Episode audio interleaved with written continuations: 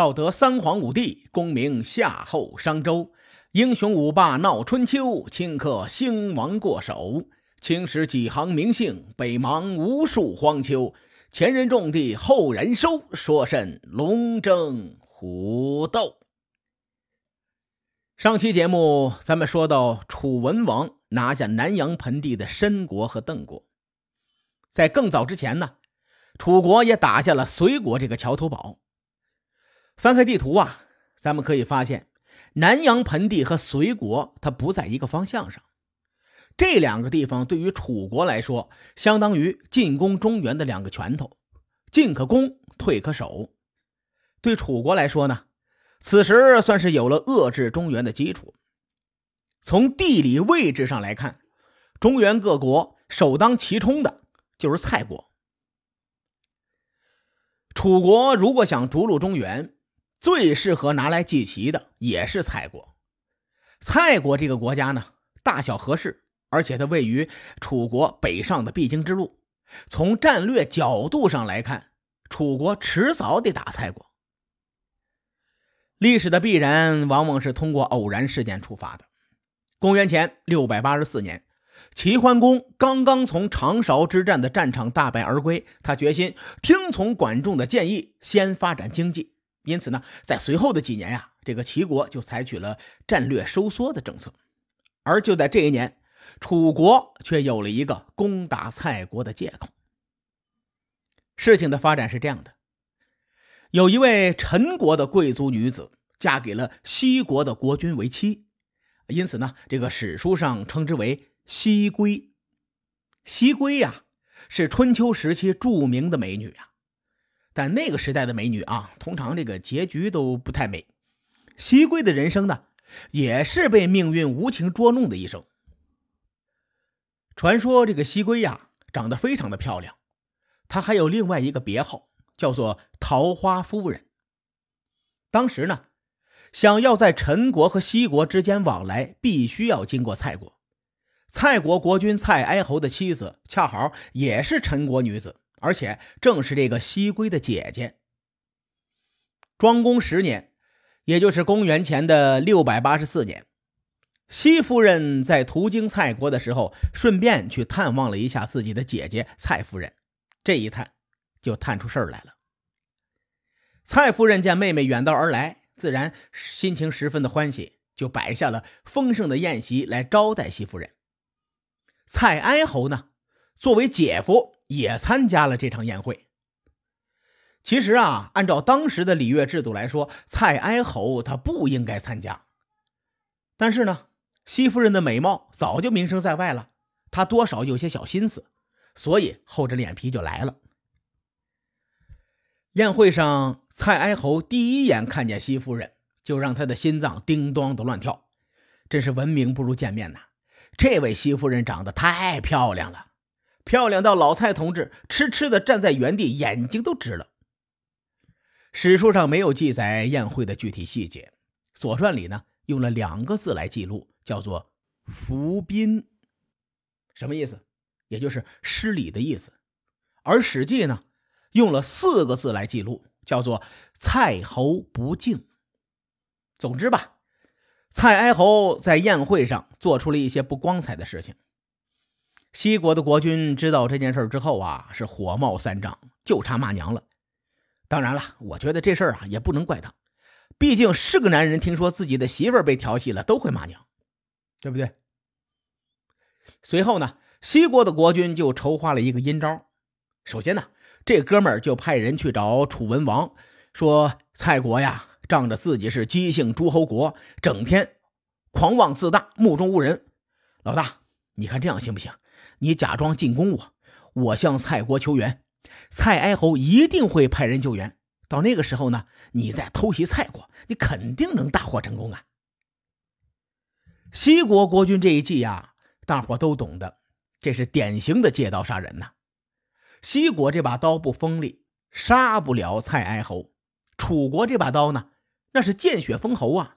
所以说，西国国君想借楚国这把刀干掉调戏自己媳妇儿的蔡哀侯。楚文王一听，当时就懵了，心想：这是什么情况啊？还有人跑到我跟前说：“打我呀，打我呀！”我这辈子都没有见过这样的要求。楚国向北一点是西国，西国再向北一点就是蔡国，蔡国再向西北一点就是陈国。大伙儿可以翻开地图看看，也可以脑补一下。这个时候的楚文王正想着怎么逐鹿中原呢，真是刚打个哈欠就有人送枕头。而且西国和蔡国加在一起，我楚国用一只手也能搞定啊！来吧。同年的九月。楚文王率兵开始攻打西国，而西国的使者呢，早已将这个消息带给了蔡国，请求蔡国出兵救援。西国和蔡国是唇亡齿寒的关系，没有西国做缓冲，蔡国将直接面对强大的楚国。从地缘政治的角度考虑啊，蔡国是必须要救西国的。结果，蔡哀侯的大军驰援西国的时候，却不料对方反戈一击，和楚国一起将蔡军好好的一顿胖揍。蔡哀侯也成了楚军的俘虏。各位，耍流氓的代价太大了。这个时候呢，蔡哀侯也明白过来了，哦，这是别人给我下的套啊！于是乎，破口大骂。楚国是春秋各路诸侯当中接受礼乐熏陶最少的国家，画风呢有些野路子。楚成王听了蔡哀侯的咒骂，火冒三丈，当场就命人架起油锅，准备把这小子给炸了。这个时候，楚文王的手下玉泉赶紧把他给拦下来了。玉泉说：“大王啊，蔡哀侯杀不得呀。”咱们刚开始争霸中原，就用这么残忍的手段把蔡哀侯给铡了，而且蔡哀侯还姓姬，身上流淌着是周王室的血脉。你把他给铡了，那郑鲁晋魏燕等等这些诸侯，他肯定不满。如果咱们把他放了，并且和蔡国结盟，这样呢，既多了一个盟友，又能让其他的诸侯国信服，这不是一举两得吗？玉泉这个建议是非常正确的，毕竟杀降不降，而且春秋时期啊，大多是排位战，大伙们下手都有点分寸，不会往死里打，甚至很多国家都会庇护流亡的国君，啊，谁也不会像楚文王这样把对手煎炒烹炸了。楚文王盛怒之下，没有听玉泉的话，执意要把蔡哀侯给铡了。于是呢，这个玉泉身为荆楚之人脾气是相当的火爆，直接拔刀架在了楚文王的脖子上，说：“我宁可与你一同去死，也不愿意楚国失信于天下诸侯。”玉泉这么做还是挺符合楚人的画风的。楚文王被刀架在脖子上，琢磨了一下，觉得玉泉说的话有道理，而且呢是真心为楚国好，于是就命人把油锅撤下，放了蔡哀侯。玉泉见目的达到，就跪在楚文王的面前说：“大王，你能听臣的建议是楚国之福啊！但我身为人臣，去胁迫大王，你罪该万死。”楚文王说：“啊，算了，你也是一片忠心，这事儿啊，就这么过去吧。”玉泉不肯，说：“大王，你虽然赦免了我，我没办法赦免我自己。”于是呢，这个玉泉拔起刀来，砍下自己的一只脚。楚文王大惊，就赶忙就派人快治病。之后啊，更是把这个玉泉砍下来的这只脚供奉在太庙里，作为警示。《左传》是这么评价玉泉的，说他行游不忘纳君于善，可谓爱君。翻译过来就是，他即使受刑，也念念不忘让君王向善，可以说呀，是一个特别忠君爱国的人。楚国拿下蔡国，与蔡国结盟之后，算是正式迈出了争霸中原的第一步。列位，此前咱们讲述过很多战争，无论是郑宋死磕的年代，还是虚葛之战，都有蔡国的影子。蔡国虽然不大，但它与郑国和宋国都接壤，拿下蔡国对楚国的意义是非常大的。咱们再说回西归。西归的命运到现在还没有走完，列位，借刀杀人这招用得好还则罢了，用的不好那就是玩火自焚呐。西国国君最初只想着借刀杀人，可惜玩砸了，最终引火烧身。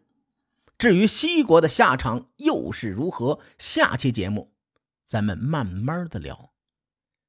书海沉沉浮浮，千秋功过留与后人说。我是西域说书人介子先生。下期节目，咱们继续聊春秋风雨。更多精彩内容，请搜索关注微信公众号“伯乐灯”，与更多听友交流互动。伯乐灯还定期为粉丝发放福利。愿我们的存在让您对明天更有期许。咱们后会有期。